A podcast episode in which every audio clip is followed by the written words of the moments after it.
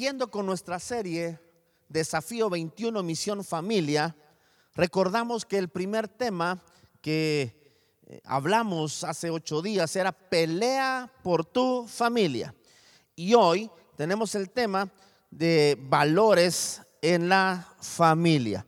Aquello que sin duda necesitamos tomar en cuenta para poder seguir avanzando como familias que aman a Dios. Yo quiero pedirte, por favor, que allí donde estás puedas buscar en tu Biblia el libro de Filipenses, capítulo 4. Escucha bien, Filipenses capítulo 4, versículos 8 y 9. Es interesante saber que la palabra de Dios siempre tendrá una oportuna palabra para nuestras vidas. Así que vuelvo a recordarte Filipenses capítulo 4, por favor, versículos 8 y 9.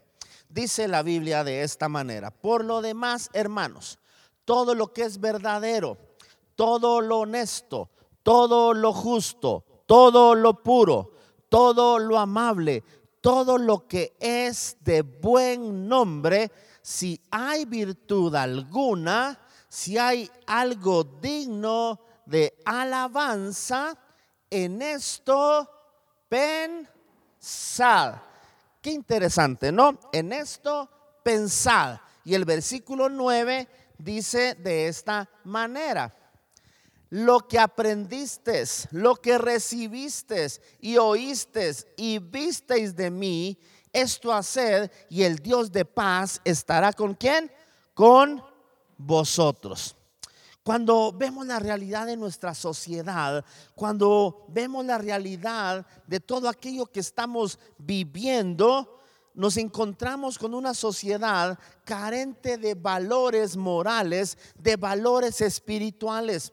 Los valores deben ser inculcados en el seno de la familia y no en la escuela o en el vecindario.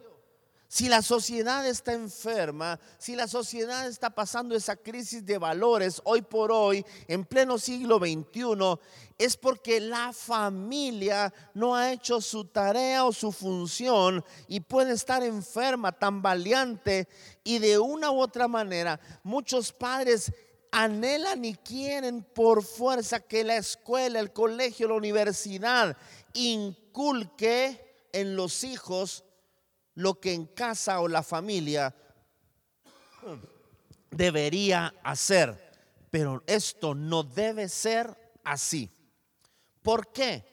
Porque esos valores que tienen que ver con aquellas actitudes que nos forman como personas para que luego los pongamos en práctica, tanto hombres como mujeres, involucra que recordemos que como cristianos, como hijos de Dios, dice la Biblia en segunda de Corintios capítulo 5 y versículo 17, algo muy interesante. Segunda de Corintios capítulo 5 versículo 17, de modo que si alguno está en Cristo, nueva criatura es las cosas viejas pasaron. He aquí, todas son hechas nuevas. Qué interesante, ¿no? Así que la verdad es que cuando recordamos que todo lo que la Biblia nos quiere enseñar como principios y valores de vida, debemos reconocer y, recordar que la familia es la clave, que la familia es la base. Vamos a volver a leer Filipenses 4:8. Esa escritura debe quedarte a ti como algo muy fuerte y muy poderoso esta mañana. Filipenses 4:8 dice así, por lo demás, hermanos, mire, por lo demás, hermanos, todo lo que es que verdadero, todo lo honesto, todo lo justo, todo lo puro, todo lo amable, todo lo que es de buen nombre, si hay virtud alguna, si hay algo que es digno de alabanza, en esto pensad. Qué tremendo. Vamos a ver esta mañana algunos de esos valores que como familia cristiana podemos cuidar, mantener, inculcar o valores o principios que podemos perder si no tenemos cuidado.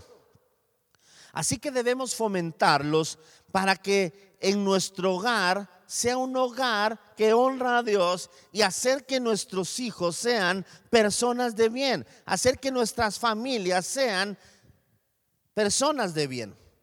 Vamos a ver más o menos unos cuatro o cinco valores. Recuérdese que la lista de valores es muy extensa. Algunos dicen que hay 60, otros dicen que hay muchos más. Pero la verdad es que vamos a tratar algunos importantes basados en lo que leímos en Filipenses capítulo 4 y versículo 8.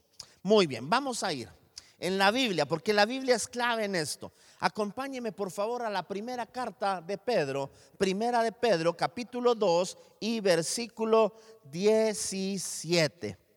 Primera de Pedro 2, 17. Honrad a todos, amad a los hermanos, temed a Dios, honrad al rey. Ahora, vamos a dejar ese texto en pantalla un momento. Yo quiero que, puedas entender esto. Aunque la escritura dice que honremos a todos, dice honrar a todos, amemos a los hermanos, tengamos temor a Dios, pero esa última frase que dice honrar al rey, muchos en algún momento se confunden, se equivocan y piensan que es honrar al rey Jesús. No, en ese momento en el que fue escrito honrada al rey o honrada al que está en autoridad. Mire qué tremendo. Así que este versículo encierra una gran verdad y, lo tienes y vuélvelo a leer ahí en casa. Honrada a todos, amada a los hermanos, temed a Dios, honrada al rey. Está hablando que ames al prójimo, que ames a tu familia en la fe, que tengas temor a Dios, pero que también honres la autoridad. El respeto es la base, diría yo, de los valores. Pues el respeto nos hace valorar a los demás y nos hace esforzarnos para vivir en paz. En casa debemos enseñar el respeto. Ahora, ¿el respeto a quién? Porque vimos en este pasaje de la escritura que debemos honrar a todos. Y la Biblia nos enseña, al menos dentro de todo, que debemos cuidar nuestro trato hacia las demás personas. Por ejemplo, en Levítico capítulo 19 y versículo 32 hay una escritura muy interesante. Levítico, tercer libro del Antiguo Testamento. Génesis, Éxodo, Levítico 19:32 dice la Biblia algo muy interesante delante de las canas te levantarás y honrarás el rostro del anciano y de tu Dios tendrás temor, yo Jehová. Qué tremenda escritura. Delante de las canas te levantarás y honrarás el rostro del anciano. Hoy por hoy, muchos niños, adolescentes y adultos ya no honran el rostro del anciano o las o ya no ni siquiera se levantan para saludar a aquel adulto mayor, que es una palabra que ahora utilizamos mucho, adultos mayores. ¿Sabes qué? Cuando ves a alguien con canas como yo, aunque quizás no se da cuenta acá la cámara, pero dice, honrarán las canas, debemos honrar al anciano. Y, y, aquí no está diciendo creyente o no, cuando vas por la calle debes respetar al adulto mayor, debes saludarlo, dice, te levantarás. Yo recuerdo en nuestros primeros años acá en Ciudad Vieja, porque hoy por hoy hay mucho más personas que han venido a vivir a esta ciudad que no son de Ciudad Vieja. Pero eso no quiere decir que sea un llamado para los que son de Ciudad Vieja, de que eh, eh, vas por la calle y, y, los ancianitos van y si llevan sombrero, siempre se quitaban su sombrero y buenas tardes. Hola, buenas tardes. Siempre un saludo respetuoso, siempre un saludo cordial Pero hoy por hoy ves a niños, adolescentes y adultos pasar y ni siquiera decir un buenos días, ni siquiera saludar. Ya no hay respeto en ese sentido. Se ha perdido esa honra al anciano. Ahora es quítese de aquí o, le pasas la cicla, la moto o, el carro y casi lo tiras. Se ha perdido esa honra a las personas mayores debemos tener en cuenta también lo que dice Romanos capítulo 13 y versículo 1. Ahora vete al Nuevo Testamento. La Biblia está llena de principios desde Génesis hasta Apocalipsis. Romanos 13, 1 dice, sométase toda persona a las autoridades superiores, porque no hay autoridad sino de parte de Dios, y las que hay por Dios han sido establecidas. Respeto a las autoridades.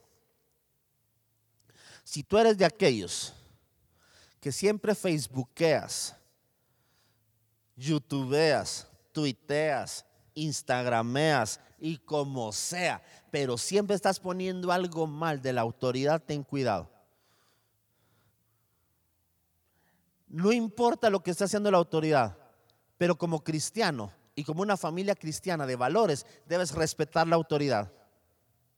Y eso implica tener cuidado de lo que dices de las autoridades de gobierno, de las autoridades municipales, etcétera. ¿Por qué? Porque Dios honra al que honra la autoridad. Quien no honra la autoridad, Dios no le honra.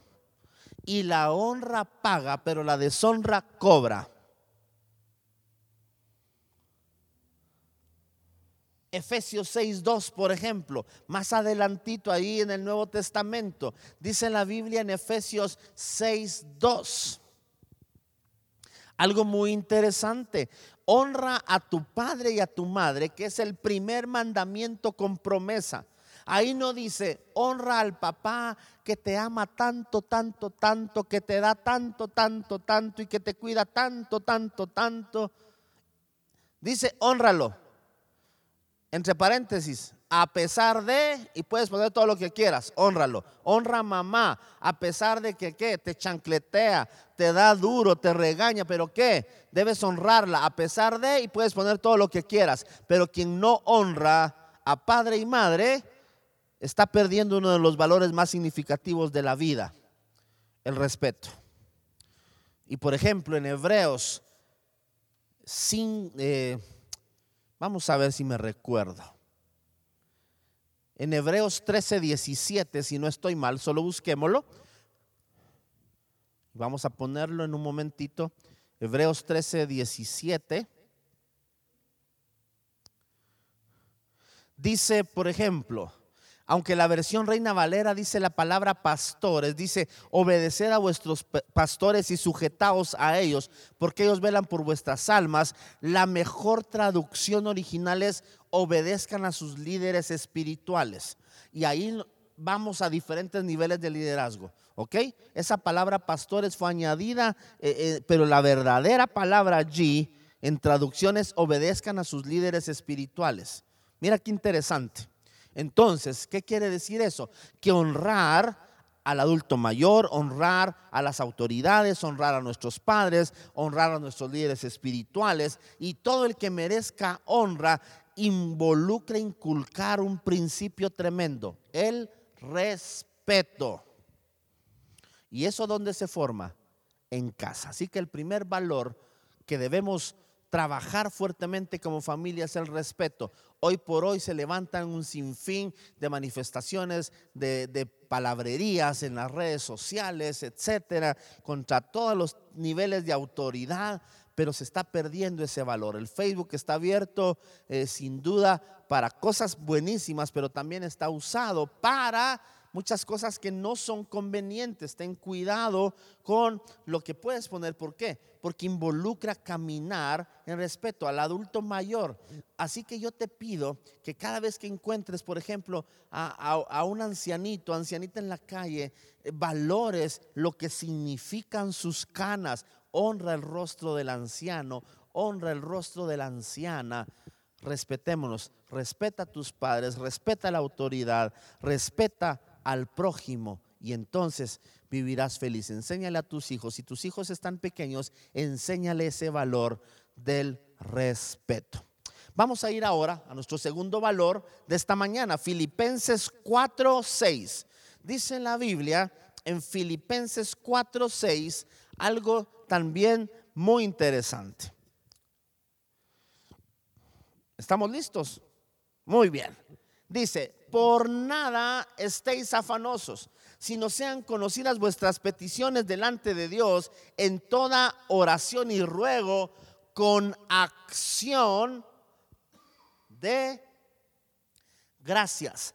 Acción de gracias. Si hay algo que debe inculcarse como un valor y un estilo de vida en las familias, es ser agradecidos por todo lo que se les puede dar, por lo que se puede tener y aún por lo que no se puede dar y tener. No les enseñemos a menospreciar lo que tenemos. No les enseñemos a menospreciar lo que, lo que tienen porque no pueden tener algo mejor. Enseñémosles a ser agradecidos con lo que tienen. De hecho, la gratitud abre puertas de bendición para la familia. Debes enseñarle eh, ese valor a los miembros de tu familia, dando gracias por los alimentos. No es una oración eh, que encaja allí solo porque hay que hacerla. De hecho, la Biblia dice en Mateo, y no lo vamos a buscar, que evitemos las vanas palabrerías cuando oramos. Que podemos decir, Señor, te amo por los menos, amén. Señor, te amo por los menos, amén. Señor, tengo hambre, apúrense, hombre, tengo, amén. Ya solo es vana palabrería, pero debe ser algo que verdaderamente le dices a Dios, gracias por la provisión que pones en la mesa. Muchas familias ya no oran antes de comer y sentarse a la mesa empieza porque no se sientan a la mesa. Pero darle gracias a Dios por el alimento. Darle gracias a Dios por lo que pone el panito, las tortillas, los frijolitos. Si están en Costa Rica, el gallo pinto, eh, el revolcado. Si están en el Arecobán, el caquique, el subanic. El estofado aquí de Ciudad Vieja, la ensalada rusa, los tamalitos, los paches, el yogurt, los pasteles, los cupcakes qué sé yo, los chiles rellenos, lo que Dios ponga en tu mesa, estar agradecido. Tenemos que aprender a ser qué? Agradecidos con lo que tenemos, agradecidos con lo que se nos da y se nos brinda. El valor del agradecimiento es vital y se ha perdido en muchas familias. Por eso muchos niños berrinchean, por eso muchos adolescentes berrinchean, porque están afanados por querer tener más, pero no están agradecidos con lo que sus padres les han dado. Si tú no agradecido con lo que papá y mamá te han dado y tú que eres hijo y me estás escuchando, o de repente papá y mamá no estás agradecido con Dios por la bendición que te ha dado quizás de provisión, de trabajo, en medio de las limitantes quizás que puedan haber en este tiempo, si no estamos agradecidos, estamos perdiendo un valor vital para la bendición de nuestras familias. Seamos agradecidos. Vamos al siguiente valor. Romanos capítulo 14 y versículo 12. Hoy estamos leyendo muchos pasajes de la escritura y es valioso que los leamos. Vamos a Romanos capítulo 14 y versículo 12. De manera que cada uno de nosotros dará a Dios cuenta de sí. Esta palabra es tremenda. Cada uno le va a dar cuentas a Dios de sí mismo. Pero ¿sabes qué valor es ese? Responsabilidad. La responsabilidad es el cumplimiento de obligaciones. Es la obligación de responder a nuestras decisiones y acciones. En casa debemos aprender de nuestros fracasos, de nuestras situaciones difíciles, pero que muchas de ellas son responsabilidad de nuestras acciones. Y muchos hijos deben aprender a ser responsables por sus acciones. ¿No le ha pasado a usted en algún momento esto? No es que me vaya a pasar ahorita a mí, pero si usted está de repente con un su vasito, con agüita, etcétera, y de repente el vaso se cae, el vaso se cayó, el vaso salió volando. Y uno dice, ¿en qué momento le salieron alas a los vasos? ¿En qué momento el vaso cobró vida y saltó? Boté el vaso, quebré el vaso. ¿Dónde aprendimos a no tener cuidado con la responsabilidad? Desde Adán y Eva. Adán, ¿qué pasó? Que comieron del árbol que no les dije, dice Dios. Es que la mujer que me diste, Adán no fue responsable de su propia acción. Entonces, démonos, cuenta, por favor, que no caminar en estos valores es porque tenemos una naturaleza pecaminosa desde Adán y Eva, una naturaleza que tiende a cubrir la responsabilidad de las acciones. La mujer que me diste, ¿y por qué pecaste? Es que ahí estaba. ¿Y por qué agarraste esto? Saber. Y es que ahí lo dejaron. Ahí lo hicieron. ¿Y por qué te echaste los tragos? Mis amigos. ¿Y por qué te tomaste las cervezas? Eh, los amigos me llevaron ahí del trabajo. Yo no sé, pero ahí teníamos una botella, ahí se fue y que pasó tal cosa. ¿Y por qué hablaste de esa manera? Es que eh, mis amigos, mi novia, el novio, mi mujer. Responsabilidad.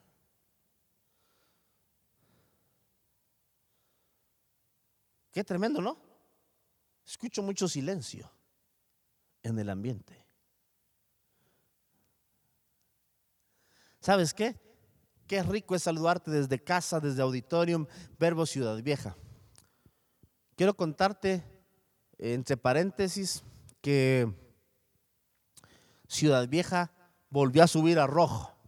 Baja una semana naranja y volvió a subir a rojo. Y unos dicen, pero si no hay casos, bien hay. Sí hay. Hay que tener cuidado.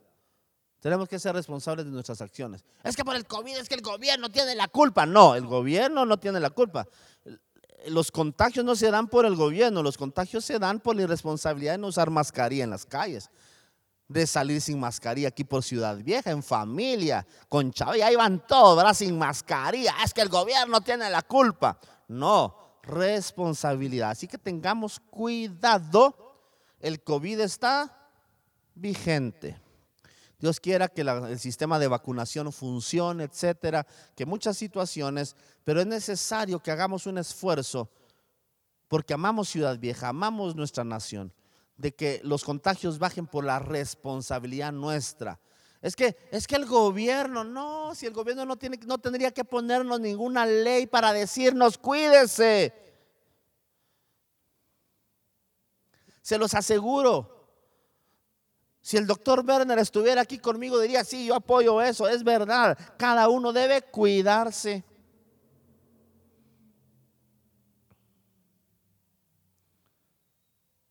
Responsabilidad. Ser responsable de los tuyos. Ser responsable en cuidarlos. Porque amas a Dios. Vamos a ir ahora a Levítico, perdón, Levítico capítulo 19, versículo 13.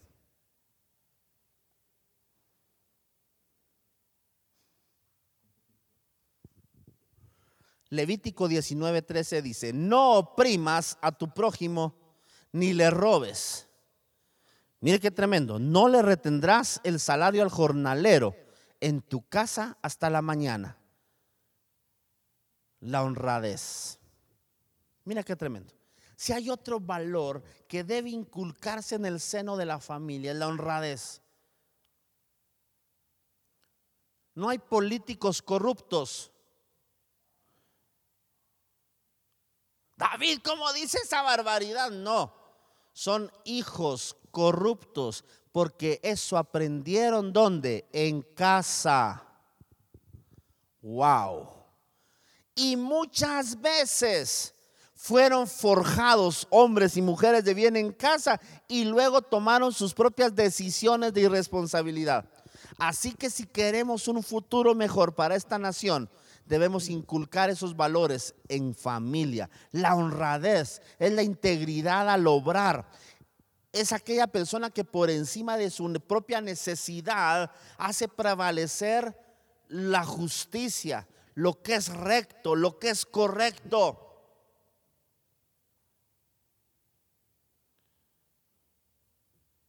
Conocí a alguien que quería hacer colección de saleros de cada restaurante que iba. O de cubiertos. Ah, ese cubierto y se los robaba. Y sus hijos, mami, te conseguí otro cubierto. Hay que enseñarles la honradez, a cuidar lo que se encuentra. Tenemos que tener cuidado para aprender un valor valioso como es la honradez y debe practicarse. ¿Dónde? En todo momento. En esta época tal vez un poco más escasa, cuídate del gavetazo a tu mamá y a tu papá o del billeterazo. No saben dónde dejé mi billete de a 50. El papá, saber. Yo encontré cinco tirados por ahí. O sea, qué sé yo. Hay que cuidar. Principio de la honradez.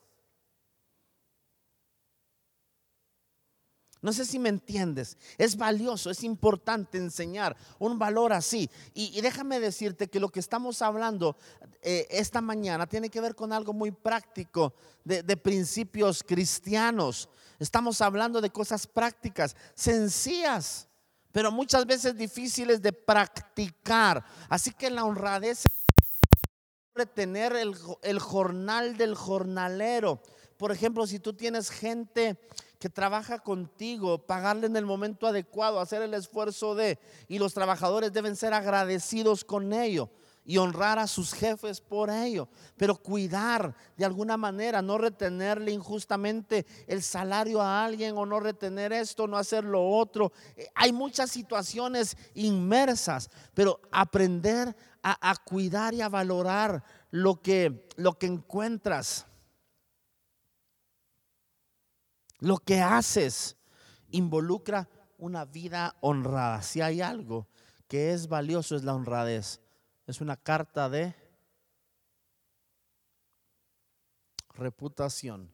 Es una carta que te hace ver quién eres. Vamos al siguiente. Ezequiel capítulo 16 y versículo 8.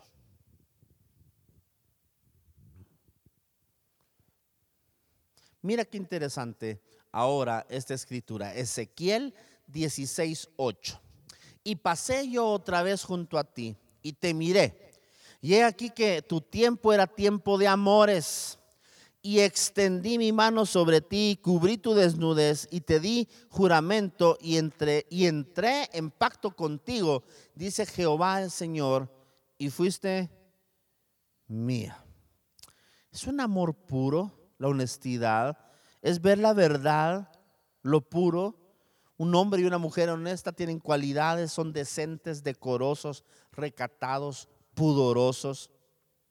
Miren, promovemos la, la deshonestidad cuando permitimos, por ejemplo, que cuando permites que tus hijas se vistan de una manera que enseñan hasta lo último indecorosamente, no pudorosas. Por ejemplo, la forma de vestir.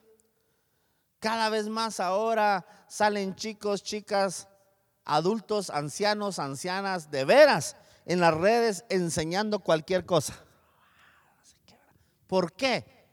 Porque han perdido la honestidad y se vuelve algo deshonesto, algo no decoroso, algo no decente, algo no pudoroso. Así que debemos ser cuidadosos con eso. Debemos enseñar en la familia a ser honestos, pero a ser también decentes. Y esa decencia tiene que ver aún hasta en la forma de hablar. Es que a mí me enseñaron así, así que ustedes no me... Y no, porque aquí yo, porque... Y no sé qué, porque yo aquí yo hablo de esa manera, porque... Y un montón de palabras que se meten, cristianas.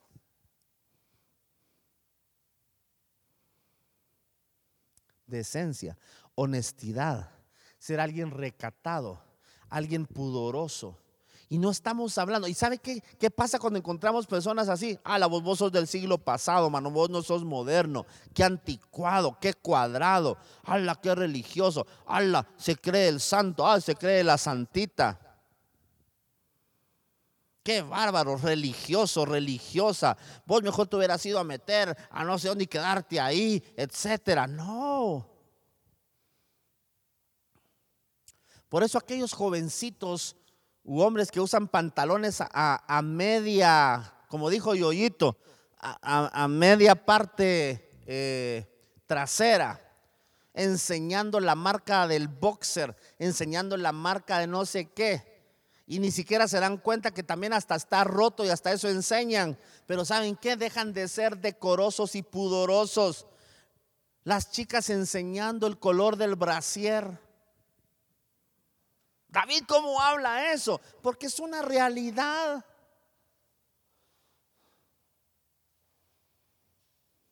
Decencia, honestidad. La honestidad no tiene que ver solo con acciones, honradez, tiene que ver con esa decencia, esa decorosidad en tu forma de vestir, tu forma de hablar, tu forma de trato y tantas cosas más. Sé una persona honesta. Por eso esa escritura habla de cómo es el Señor, dice, pasé y te miré y he aquí que era tiempo de amores y extendí mi mano sobre ti, cubrí tu desnudez. Mira, y aunque está hablando de Dios, de cómo cuidaba, al pueblo, dice, cubrí tu desnudez. ¿Por qué? Porque el Señor quiere que cuides. Hoy por hoy, las redes sociales y todo el mundo moderno y los adolescentes ya no están cuidando esa cuestión de su de ser pudorosos en todo ámbito, en el ámbito de su sexualidad. Hoy por hoy, lo que se enseña en las redes de sexualidad es muy fuerte. No estamos diciendo pornografía, es aquello que que, es morboso, aquello que enseña una parte, que enseña algo y que provoca. Así que hay que tener cuidado con las niñitas, eh, los adolescentes, tus hijos, mientras estén en casa, si se quiere ir de casa y vestirse como sea, es su problema, será responsable de sus propias acciones. Pero mientras estés en casa, los hijos deben aprender a vestirse que pudorosamente, recatadamente. Y no te estoy diciendo que te pongas 100 costales encima y ni siquiera te veas y salgas pura momia para que no te vean. No estoy diciendo eso, estoy diciendo tienes que tener cuidado en cómo te vistes, cómo te ves, cómo hablas, cómo te conduces, honestidad. Y eso se aprende en casa, no en la escuela. Ve conmigo ahora Juan, capítulo 13, versículo 34.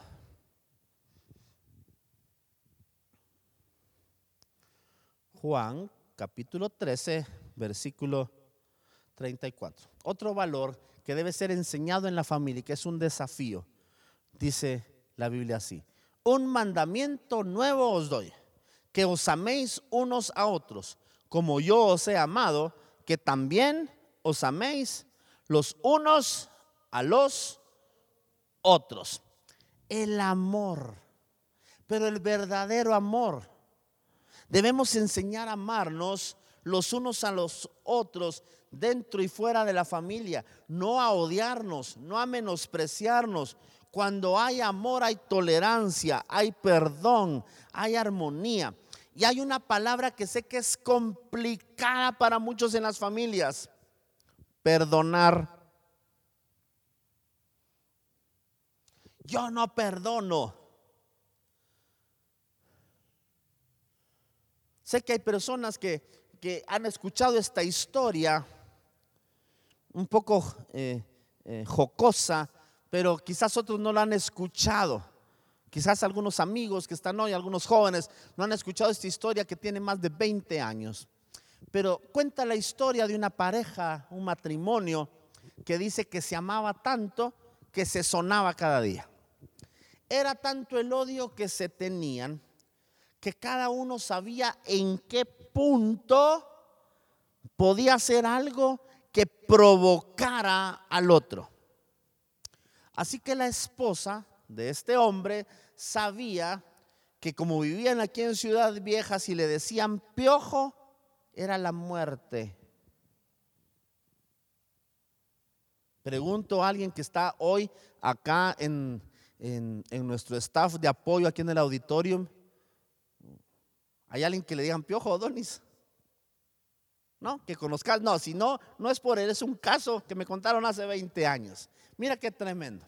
Y dice que la esposa cuando estaban peleando en una ocasión, viene y le dice al esposo, piojo, volveme a decir así le dice el esposo a la esposa, y vas a saber quién soy. Piojo, le dijo.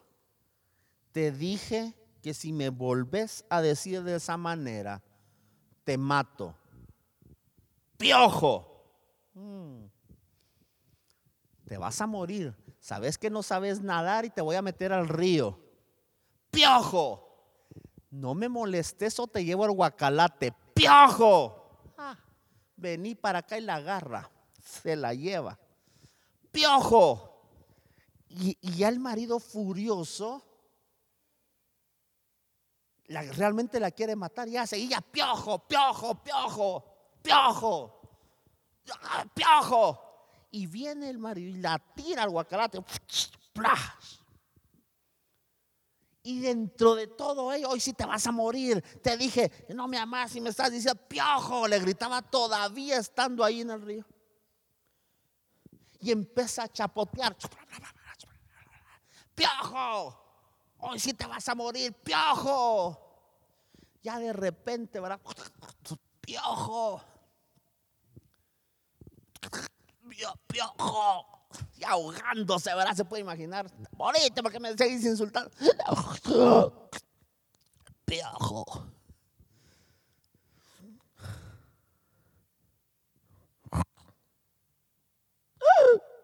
Piojo. Todavía, ¿verdad? Ya de repente. El esposo tal vez esperando, tal vez de repente la saco y no, imagínese qué amor que tenían, ¿verdad?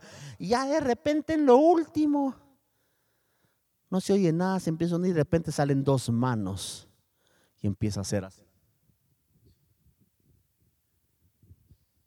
Como cuando matas un piojo. ¿Qué le quiso decir hasta el último momento de su, de su vida?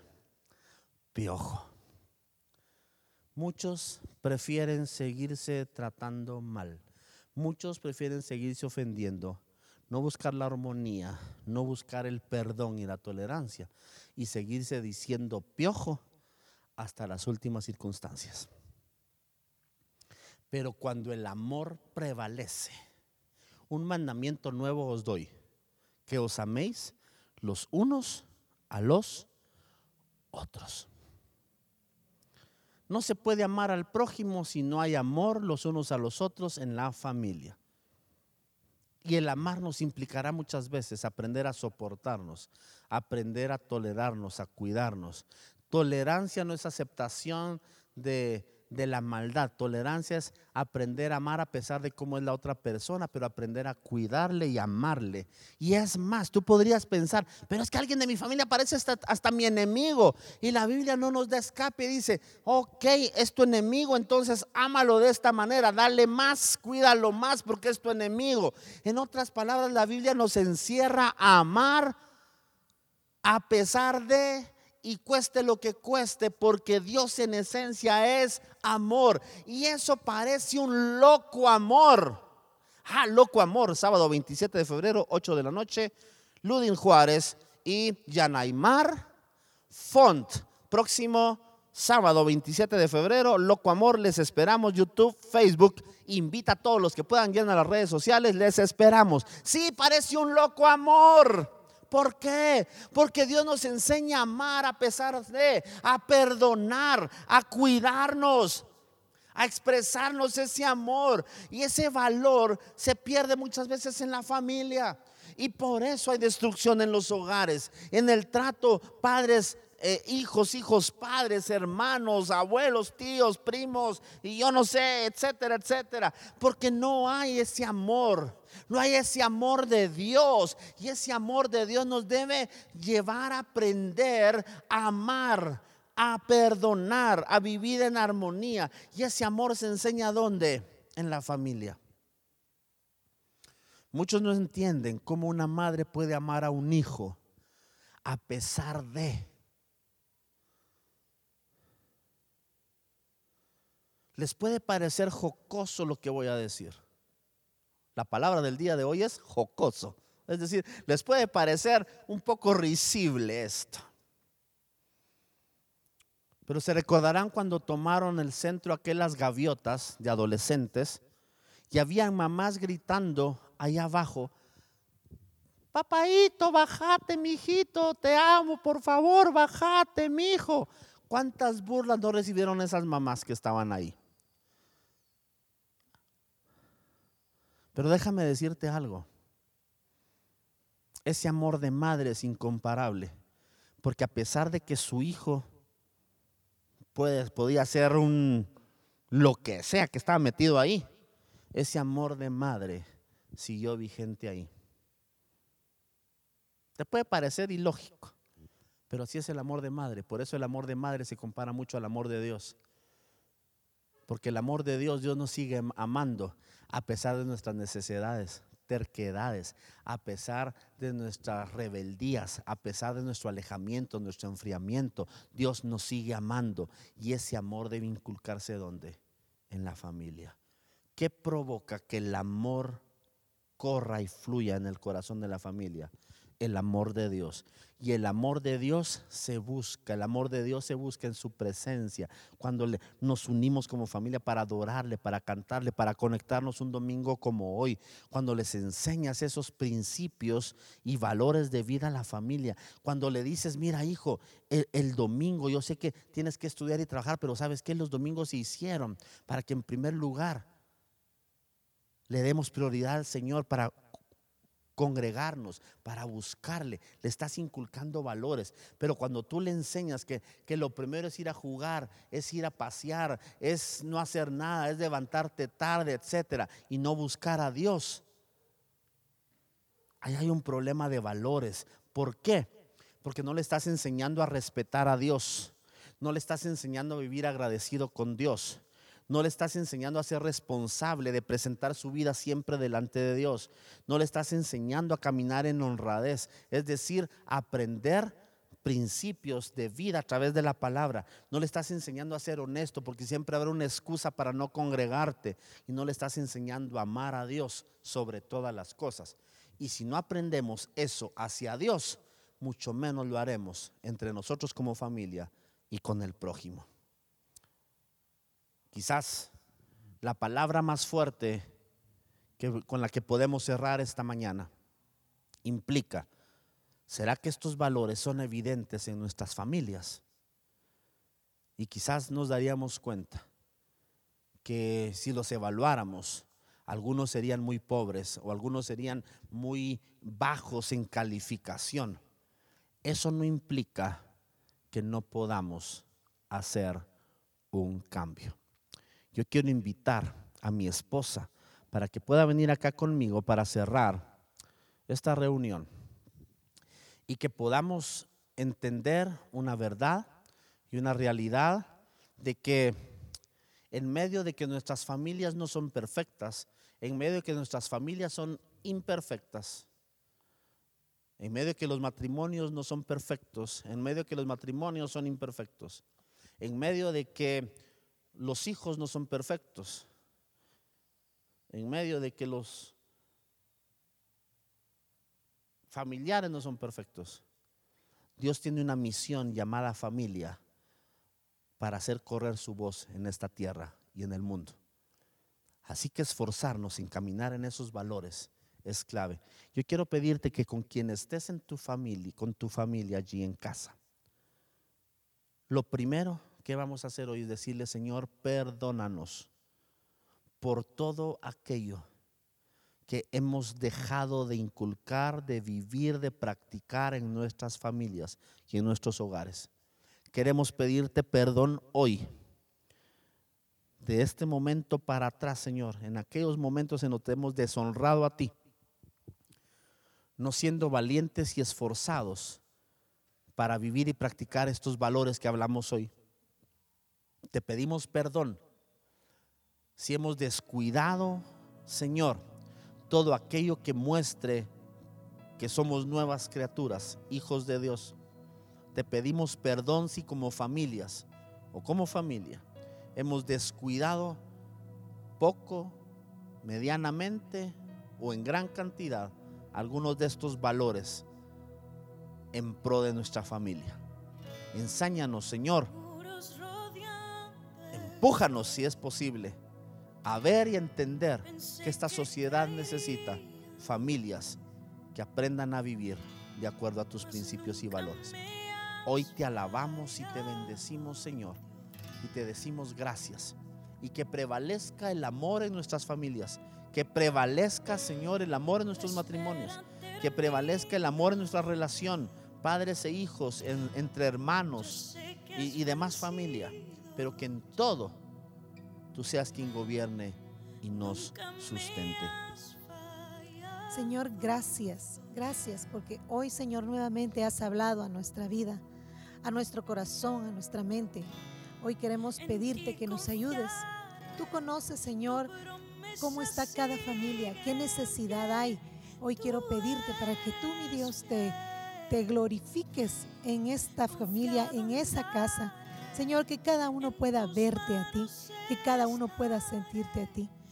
Que los valores que hoy aprendimos, Señor, podamos ponerlos día a día en práctica, que no solo se queden anotados en un cuaderno, sino que puedan ser vida en, nosotros. Gracias, porque hasta este momento tú nos has sostenido y sigues hablando, porque tú no callarás y sigues hablando a nuestra vida y sigues diciéndonos lo correcto, lo bueno, lo justo, lo que debemos hacer. Hoy te pedimos, ayúdanos para que podamos caminar en pos de ti para que podamos agradarte a ti. Gracias Señor. Amén.